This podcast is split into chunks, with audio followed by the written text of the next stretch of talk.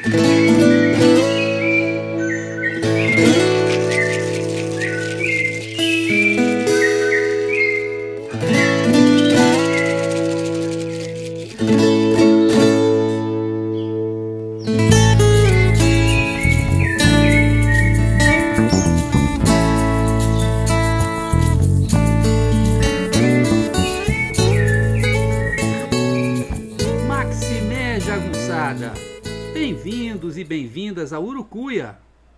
podcast feito para te ajudar a ler Grande Sertão Veredas e outras obras do nosso amado João Guimarães Rosa.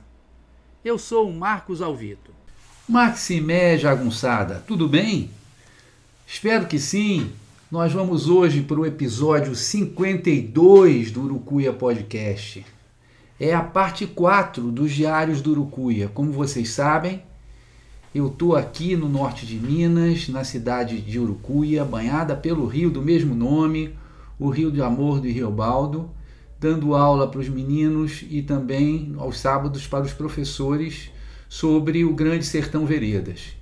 E eu tenho mantido esse diário então para cristalizar essa experiência, para as reflexões e também para fazer umas brincadeiras, para a gente rir um pouco, para contar algumas histórias engraçadas, né? E hoje a gente vai para a parte 4, que tem os diários 6 e 7. No diário 6 eu conto de uma ida a uma cidade que foi fundada por gaúchos, em pleno sertão mineiro. E na, no, no diário 7 eu falo do meu primeiro domingo em Urucuia depois dessa volta, já que é a minha quarta vez aqui em Urucuia, tá? Então vamos lá, espero que vocês gostem do, dos diários de hoje foram feitos com muito carinho, lembrando que os diários também estão sendo publicados com algumas fotos no meu Facebook, Alvito UF, tá? UFF, Alvito UFF, Alvito UF.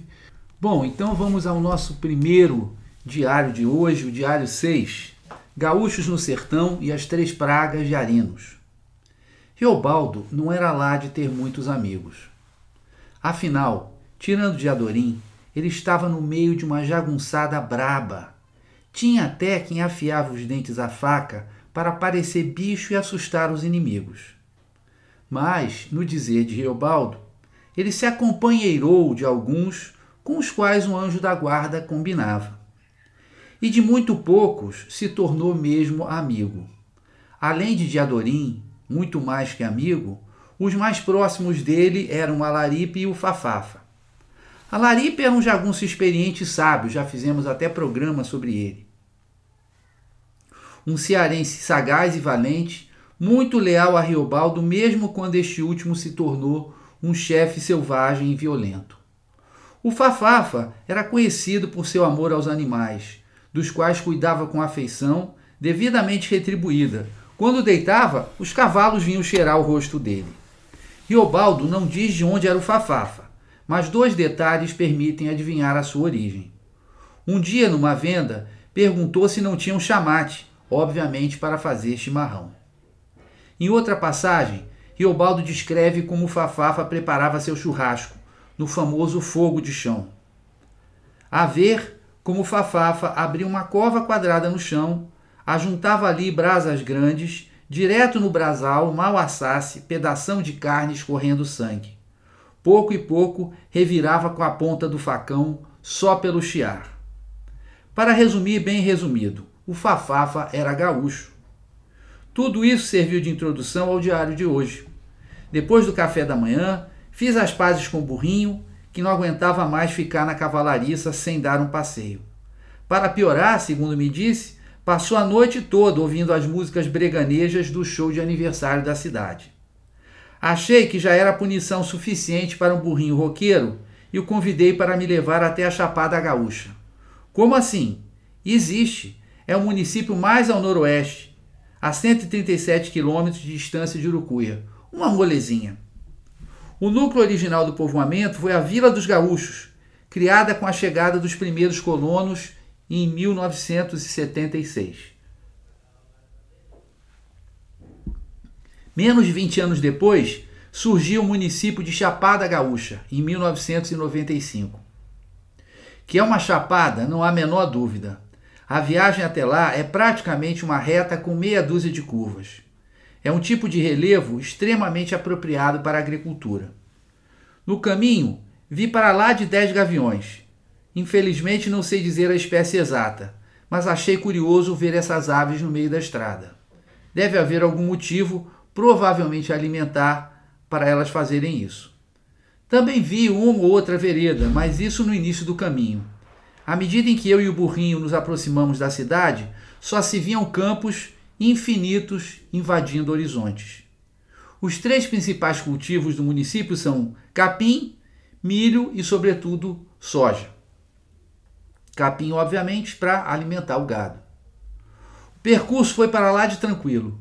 Em duas horas de viagem, ultrapassei apenas uma moto, dois carros, um caminhão e um trator para completar o álbum. Finalmente cheguei no centro. O caráter fortemente rural é bem simbolizado logo na entrada da cidade, onde há dois enormes silos metálicos bem em frente à avenida principal. O município tem quase 14 mil habitantes, mas pelo caráter acanhado do centro, creio que a proporção de população vivendo no campo deve ser alta. Mesmo na rua central, o que mais se vê são empresas que oferecem serviços técnicos de apoio à agricultura serviços agropecuários, agroveterinários, venda de adubo, georreferenciamento, cadastro ambiental, planejamento agrícola, sementes, venda de tratores, inclusive por consórcio e por aí afora. Isso quase não se vê em Urucuia. Até aí, tudo bem para um município de vocação agrícola acentuada. O próprio aniversário da cidade foi transferido para o Dia do Agricultor, a identidade de Chapada Gaúcha é clara. O que eu não esperava era encontrar o que encontrei. Em plena rua principal, uma funerária com letreiro imenso, chamativo, até com slogan: Seria bom não precisar. Ao precisar, é bom ter. Mas não foi só isso. O estabelecimento constava de vários setores: administrativo, setor isso ou aquilo e também, pasmem, uma barbearia com o título em inglês, é claro, Barbershop. Esclareço que é uma barbearia para o pessoal que ainda está do lado de cá da terra. Sim, tem foto para os que duvidam de tudo. Essa delicadeza toda me lembrou do analista de Bagé do nosso Luiz Fernando Veríssimo. Curiosamente, não havia nenhuma loja, lojona ou lojinha em que aparecesse o nome gaúcho. Até encontrei o típico produto da diáspora gaúcha, o Centro de Tradições Gaúchas chama crioula. Mas parece que a chama está se apagando. O CTG só faz eventos mornos uma vez por mês. Segundo me disse a dona de um supermercado, gaúcha que veio aos seis anos morar aqui, hoje em dia há poucos gaúchos na Chapada, cerca de mil. Ela mesma disse já se sentir mais mineira. Seja lá como for, a Chapada Gaúcha é o nono PIB de Minas Gerais. Lembrando que o estado tem 853 municípios. O índice claro dessa riqueza é a existência de um banco privado, coisa que Urucuia, com mais população, não tem. Seu IDH é superior ao de Urucuia e sua taxa de escolarização dos 6 aos 14 anos é de quase 98%. Além da riqueza material, o enorme município ainda tem uma natureza exuberante. É ali que fica o Parque Nacional Grande Sertão Veredas. Na Alameda Central há ótimos banners anunciando morros, cachoeiras, rios, veredas e até o vão do buraco, desfiladeiro que é citado em Grande Sertão Veredas. Na verdade, o município tem várias comunidades agrícolas e até um quilombo. Infelizmente, a maioria desses locais fica longe e seu acesso se dá exclusivamente por estradas de terra, inacessíveis ao meu burrinho. Mas nos banners havia telefones de um guia turístico. Talvez seja possível contatá-lo para ir na Vereda do Feio, que apesar do nome é linda, no Rio dos Bois ou na Cachoeira do Acari. A prova final de que é uma cidade totalmente ligada à vida do campo. A senhora, também gaúcha, dona do restaurante de comida a peso, informou que começa a servir às 10 horas da manhã. Olhando para dentro, lá para dentro, já vi a comida fumegando no que se constitui um verdadeiro milagre, eu não estava com fome, mas os agricultores que acordam muito cedo com certeza estavam. Por isso, montei no burrinho e comecei a fazer o caminho de volta. Parei e desci do carro para fotografar o simpático Ribeirão da Areia. Decidi almoçar em Arinos, que fica no caminho, pois há um ótimo restaurante. Sobre Arinos eu falo outro dia. Por enquanto, basta saber que é aproximadamente do tamanho de Urucuia, mas é mais rico, com mais comércio, bancos, escola técnica agrícola e até duas rádios. Dispõe até mesmo de três pragas urbanas: o pardal, o quebra-molas e a Igreja Universal do Reino de Deus. Seja como for, sua renda per capita perde para a Chapada Gaúcha. Dei sorte. Hoje era dia de feijoada e limonada. Joãozito, como eu já disse, adorava uma limonadinha. E de certo também gostava da feijoada. Estava ótima. De lá, partimos para nosso acampamento em Urucuia. Na estrada, olhando o céu azulão, cheio de nuvens dignas de Salvador Dali, me dá um calor. Tenho a impressão de que é um irmão mais velho esperando na rodoviária para me dar um abraço. Ah, antes que me esqueça, Arino já se chamou Barra da Vaca. Isso sim um nome verdadeiramente rosiano. É a cidade acabando com o sertão. Esse foi o diário 6 do, do Urucuia. Agora vamos para o segundo e último diário de hoje, dessa parte 4. Diário 7. Atonrá, carcará e suco de maracujá. Começa com uma citação da Bíblia, Hebreus 4, 4. Porque em certo lugar disse assim do dia sétimo: E repousou Deus de todas as suas obras no sétimo dia. Vocês estão vendo? Até o onipotente, o todo-poderoso, o onisciente, aquele que criou o céu e a terra, até ele descansou no sétimo dia. Mas bem que vocês querem que eu faça um diário de hoje, não é mesmo? O problema é que o domingo em Urucuia é quase morto. Nem café da manhã no meu hotel tem. No sábado, tive que comprar um iogurte e um requeijão. Este último, aliás, adorado pela jagunçada segundo o Riobaldo. Requeijão é com café bem quente que é mais gostoso. Não havia queijo. Queijo é raridade nos supermercados daqui. Tinham somente isopor ralado, a tal da ricota. Na verdade, pensei em ficar o dia inteiro recolhido preparando os meus cursos da semana. Vejam só o programa. Segunda-feira, Lalino Salatiel, segunda novela de Sagarana com o bando Sagarana via Zoom. Terça-feira, terça Primeiríssima aula do curso Lendo o Grande Sertão Veredas em Urucuia para os alunos e alunas da Escola Estadual Antônio Esteves dos Anjos. Quinta-feira, Grande Sertão Veredas com o bando de Adorim via Zoom. Sexta-feira, segunda aula para os alunos e alunas da Escola Estadual Antônio Esteves dos Anjos. Sábado, a primeira aula do curso Lendo Grande Sertão Veredas em Urucuia para professores de Urucuia e região. Só para ler as aulas eu já fiquei cansado. Imagina para dar essas aulas todas, né, mole? Que tal? É pouco? Mas, como diria Zé Bebelo, sem agências de adulação, sempre eu cumpro a palavra dada de levar vocês para fazer essa travessia do sertão comigo, com o burrinho e a traiçoeira Agripina. Pela linda noite estrelada, nem era preciso consultar o clima-tempo para saber que o dia seguinte seria de sol incontestável. E bem que eu estava precisando fazer as pazes com o esplêndido, fabuloso, sublime Hélios, Ravi, Guaraci, Rinata, Inti e Atonrá. Ficar de bem com o bola de fogo é fundamental. Vide Ulisses, que viu seu navio ser destruído por Zeus depois que seus homens mataram e comeram o gado de Hélios. Só Ulisses sobreviveu sob a doce proteção da ninfa Calipso, com quem viveu sete anos, mas recusou a oferta de imortalidade e quis voltar para Ítaca. Já pensou? Ficar infinitamente recebendo o cafuné da ninfa? Nossa senhora, esse Ulisses eu não sei não. É por isso que Homero chamava os homens de comedores de pão. Mas isso é outra história, voltemos para o sertão rosiano.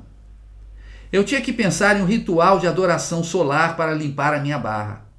Nada melhor, portanto, do que saudá-lo quando começa a iluminar a terra urucuiana. Devo avisar que é uma cena para os fortes e para as fortes. Claro que para isso acordei às quatro da manhã, porque não iria sem tomar banho e fazer a barba, sem falar no café da Hermínia e nos pãezinhos com requeijão. Como já disse antes, Urucuí é um pontinho de cidade em meio a um mar de fazendas e cerrado. Para chegar ao sertão, basta ir até o fim da Avenida Tancredo Neves e se embrenhar um pouquinho na estrada de terra que vai até Pintópolis. Sem rir, por favor. São apenas 73 quilômetros de buraqueira até você poder pegar a barca e atravessar para a margem direita do Velho Chico. Quando o burrinho era jovem e impetuoso, nos idos de 2016, fizemos essa travessia. Para ver o astro máximo nascendo, todavia, bastou andar alguns quilômetros com o burrinho por essa estrada que te deixa no meio do cerrado. Não sem antes calçar minhas botas, que se chamam somente botas mesmo pois são muito pé no chão e não gostam de ser rebatizadas. Mas há que respeitá-las. Passaram pelo André Quissé de Manuelzão, visitaram a Sagrada Cordesburgo, andaram pela cidade preferida do velho Chico, a linda São Francisco, foram até Januária, terra da cachaça azulada, pisaram o chão de pedra de Grão Mogol, subiram a campina de Botumirim e por aí afora. Sabe quando a abertura do show é melhor do que a atração principal? Desta vez foi assim. O espetáculo maior nem foi o sol explodindo em luz em pleno sertão. Claro, foi lindo, espetacular, sensacional, maravilhoso. Vai que ele fica zangado. 20 minutos antes, todavia, o céu era uma paleta de cores: amarelo, rosa e púrpura. púrpura. Claro que tem foto. Tá lá no meu Facebook, Alvito Uf. Lembrei da aurora de rosa e os dedos de Homero. Hoje estou para lá de Homérico. E que delícia foi essa espera no friozinho da madrugada, ouvindo sem ver os pássaros, no meio de uma estrada de terra quase deserta. Paz. Bem, tiradas as fotos, deu o expediente por encerrado. Só que eu não podia deixar de fotografar o casal de carcarás no meio do caminho. No meio do caminho havia dois carcarás. Agora já são três. Confirmei minha hipótese de ontem. Eles vão para a estrada comer. E por falar em comer, aqueles pãezinhos já não estavam mais fazendo efeito. Por isso, parei na feira agrícola familiar, no canteiro central da avenida principal e única. Alface, abóbora, couve e outros legumes, cogumelos, tudo com uma cara muito boa. Mas eu fiquei de olho mesmo foi na barraca de pastel. Mandei vir um de queijo e um refresco de maracujá com sabor de suco. Total da despesa? Seis reais. Repeti o suco. Será que eu mereço? Não adianta chorar, nem espernear, nem chamar Joca Ramiro. Esse diário termina por aqui. Vou fazer nada um pouco e depois preparar as aulas da semana. Se quiserem protestar, reclamem com o Todo-Poderoso. Outra citação da Bíblia 4, 9 e 10. Portanto, resta ainda um repouso para o povo de Deus. Porque aquele que entrou no seu repouso, ele próprio repousou de suas obras, como Deus das suas. Maximé, esse foi o episódio 52 do nosso Urucuia Podcast. Né? E agora vocês vão ficar então com a linda Acordais, a nossa trilha sonora, né? que foi feita com todo carinho pelo nosso Delfim, chamado também de Alex Rocha, e a moça de voz cristalina, pura, a Joyce Carvalhais, né? essa dupla sensacional que canta, que toca, que compõe. O CD dele se chama Acordais e tá no, tá no Spotify, é só entrar lá e procurar, tá? Então com vocês, Acordais, um grande abraço, um beijo, Maximé Moçada, tchau!